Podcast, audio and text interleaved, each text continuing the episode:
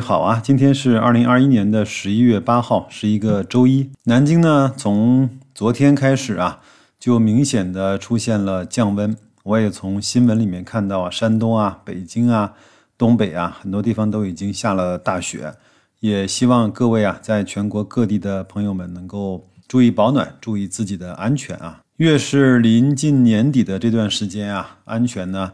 在所有的事情上要排到更加优先级的位置。今天这期节目呢，就纯粹的闲聊天啊，因为最近格力、万科啊这些公司也有一些话题呢，引起了各位的热议。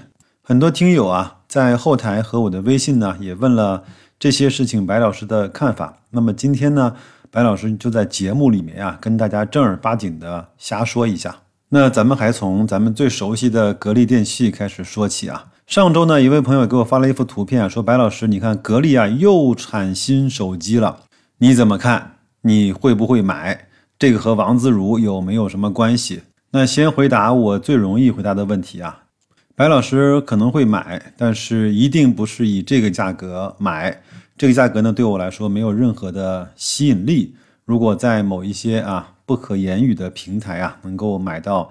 在一千五百块左右的，我会买一个当做备用机，或者是当做把玩的玩具吧。另外呢，如果在明年的六幺八之前，我跟那个听友开玩笑啊，我说格力的股价呢，如果能够回到五十块以上，那以示庆祝呢，我也会买一个来玩一玩。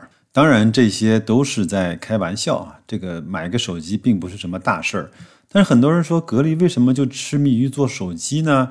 他就不能够消停一些吗？难道董明珠就那么希望自己的照片啊出现在每一个手机的开机画面上吗？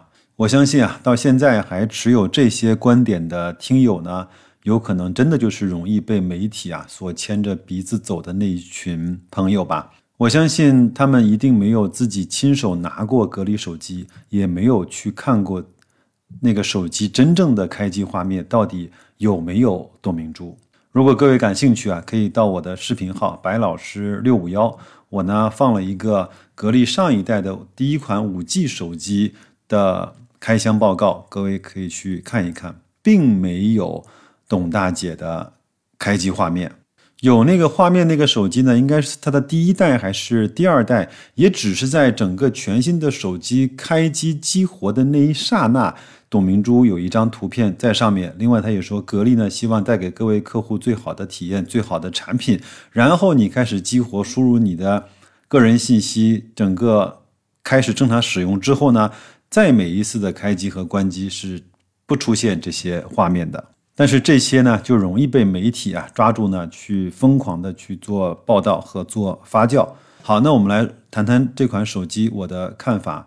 我看了图片之后呢，我发现它比前面几代手机的做工啊都有所提高，而且呢用的堆料呢也还是不错的啊。骁龙八七零也用上了一百二十赫兹的高刷屏，以及六点六七英寸的 OLED 的。屏幕我觉得还是不错的，包括这次呢也专门宣传了自己的 AI 的高清的夜景三摄，我觉得还过得去吧，拿得出手。六千四百万像素的手机的摄像头。另外呢，有一个小细节，可能很多朋友都没有注意到，它有一个自己的系统叫 Hello UI，它居然都已经更新到了六点零。我相信这些呢都是我们可能不太关注的，也有了很多开始对手机。操作系统和界面的一些优化，比如说智能侧边栏啊，比如说应用浮窗啊，还有私密保险柜啊，等等等等吧。包括还有一些就是这种智能家居的啊便捷的互联以及操控的呃语音交互的体验。那无线充电好像没有，屏下指纹好像也没有，大功率的充电速度，比如说呃六十瓦、八十瓦、一百二十瓦好像也没有，最高支持的是三十瓦的快充。对于格力手机呢，白老师就说一个我一直的观点，就是我们都知道，我们去参加一些车展的时候呢，会看到一些车厂呢去拿出来一些概念车去做展示。这些车呢，可能永远也没有办法上市销售，它也永远无法达到量产的标准。但是呢，厂商就是向大家说，我有这个技术。那我觉得格力呢，在手机上，在近五年以来，它应该就是这样的一个战略，就是我能够产出来还过得去的手机。另外，我觉得这个过得去呢，是离现在主流的这些配置和工艺呢越来越接近。我相信它还达不到整个的中上的水平，它只是在平均线左右徘徊。它一定干不过小米，干不过华为，干不过 甚至像 OV 这样的。品牌，但是呢，它慢慢的在向这些平均的水平所去接近。那有人说，你既然干不过它，为什么还要再这么坚持的做下去呢？其实很简单，就是向大家展示和自己呢跟自己较劲，我要具备精密制造这些器件的能力。不知道谁看过当年罗永浩的一个演讲啊，就是他讲他整个做锤子的时候特别艰难的那些岁月。就是说，手机里面的任何一个零件啊，都不能够缺失，都要去找到那个最好的供应商，整合好价格，整合好供应，在规定的时间、规定的数量以及规定的生产的标准给它供应，才能够出来一部 OK 的手机。那格力呢，他自己呢，用自己的一己之力啊，能够把这些供应链整合好，本身其实各位想想看，就是一件特别不容易的事情。我认为它的手机呢，离家电呢可能稍微走得远了一点点，但是呢，它整个还是在它的核心制造和整合能力上，在给自己不断的补强。有人说，你搞智能家居，你弄一个 APP 不就行了吗？那么费劲干嘛呢？我部分同意，但是呢，我也认为可能这样想的朋友呢，可能会想的简单了。你想想看，如果以后你不接入鸿蒙，你不接入小米，你不接入苹果，你不接入阿里，你不接入京东和腾讯，有谁会让你免费的在他手机上控制所有的家电呢？不是体验非常差，就是要收高额的过路费，或者是把整个格力的那些家电的所有的使用数据完完全全的留在了那些平台上。我们都知道被卡脖子是一件很难受的事情，我相信格力坚持做手机也有一丝丝这方面的担忧或者是准备吧。当然，可能是白老师想多了，各位。有什么想法也可以在后台告诉我，好吧？我觉得本身手机这个事情，并不值得我们花这么长时间去关注它。你不会买的东西，大多数人也不会买。如果哪天你看到格力出来一款手机，你特别想买一部，觉得这个真惊艳，价格真棒，功能真强大，系统真好用的时候，那个时候有可能格力手机就会在手机市场上占有一席之地了。还有一个新闻呢，我觉得我很关注啊，就是。十一月五号的时候呢，招商局工业集团与珠海格力电器股份有限公司啊，在珠海签订了战略合作的协议。那是干嘛呢？招商工业呢和格力电器将携手啊，在高端的海工装备、豪华游轮的设备国产化等方面开展合作。同样的战略合作呢，格力电器啊还和中国船舶也签了一份，说明格力呢。在谋求更大的工业制造的市场，在谋求一个更细分的领域，就是高端的船舶这个领域，干嘛呢？就是国产化，就是高端制造，就是精密的机床。有人说董明珠真的是每天在那儿瞎搞，我非常居心叵测的给大家念几条新闻下面的留言啊，说有一句话呢叫哪壶不开提哪壶，董明珠是想提哪壶就提哪壶。还有呢，十个多元化的企业，最后的结果是九个都玩完。说格力啊，这么搞下去的话，明天又和棺材铺一起生产骨灰盒了。说小家电什么时候可以上来产能，这才是正儿八经的重点。工业啊是个慢活，太慢了。我不想点评了，我只是想说，你们都觉得格力很分散，在四处出击。啊，瞎搞！但是我却认为他非常的聚焦，一直是在他认为自己最能够建立优势的这种高端生产啊，工业自动化这种数控机床方面的去发力。你看，他跟所有的合作，所有的跨界都是围绕这一块的。他其实想的非常非常的清楚。再说一下格力的老将黄辉吧。